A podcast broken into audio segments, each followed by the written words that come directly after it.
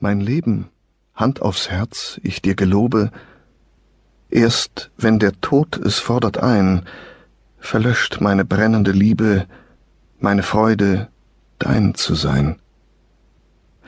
Haldis Muden Vesos, Till Livet, 1930 Prolog. September 2007 Er hat das Gefühl, nur von Dunkelheit umgeben zu sein, ist sich nicht sicher, schafft es nicht, die Augen zu öffnen. Vielleicht ist der Boden unter ihm kalt, vielleicht ist er nass. Er glaubt, dass es regnet, spürt etwas auf seinem Gesicht. Aber vielleicht ist das auch schon der erste Schnee. Jonas liebt Schnee. Jonas? Welke Karotten in weißen Gesichtern voller Gras und Erde. Nein, kein Schneemann, das geht jetzt nicht. Er versucht den rechten Arm zu heben, doch der will nicht gehorchen. Hände? Hat er die noch? Ein Daumen lässt sich bewegen, glaubt er. Die Haut besteht nur noch aus trockenen, dünnen Schuppen, überall Flammen, so heiß. Das Gesicht erstarrt wie Pfannkuchenteig in einer glühend heißen Pfanne. Jonas liebt Pfannkuchen. Jonas. Der Boden bebt, Stimmen, Stille, wunderbare Stille. Bitte hüll mich ein, du, der du mich siehst. Alles wird gut. Hab keine Angst. Ich passe auf dich auf. Gelächter, das verstummt. Keine Luft mehr, lass mich tief in dir einatmen. Aber wo bist du? Da, bist du. Wir waren hier, du und ich. Jonas liebt, du und ich. Jonas. Horizonte. Platzregen auf einem endlosen blauen Spiegel. Ein Platschen, das die gläserne Oberfläche durchbricht, bevor Köder und Schnur nach unten sinken. Kalte Planken unter den Füßen. Verklebte Augen. Alles wird gut. Hab keine Angst, ich passe auf dich auf. Er spürt den Fuß auf dem Geländer, hat sicheren Halt, glaubt er.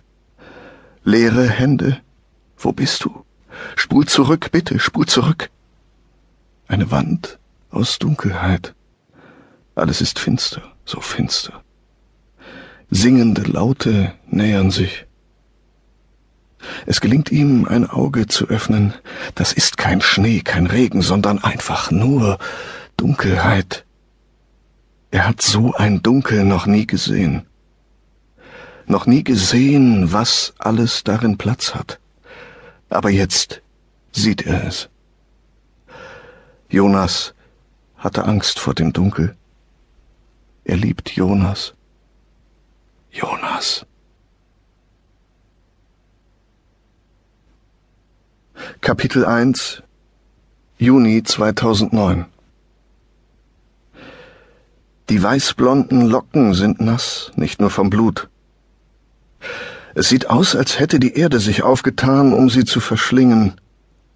Nur ihr Kopf und ihr Oberkörper sind zu sehen. Rings um ihren steifen Körper türmt sich feuchte Erde, als wäre sie eine einsame, zerbrechliche, langstielige Rose.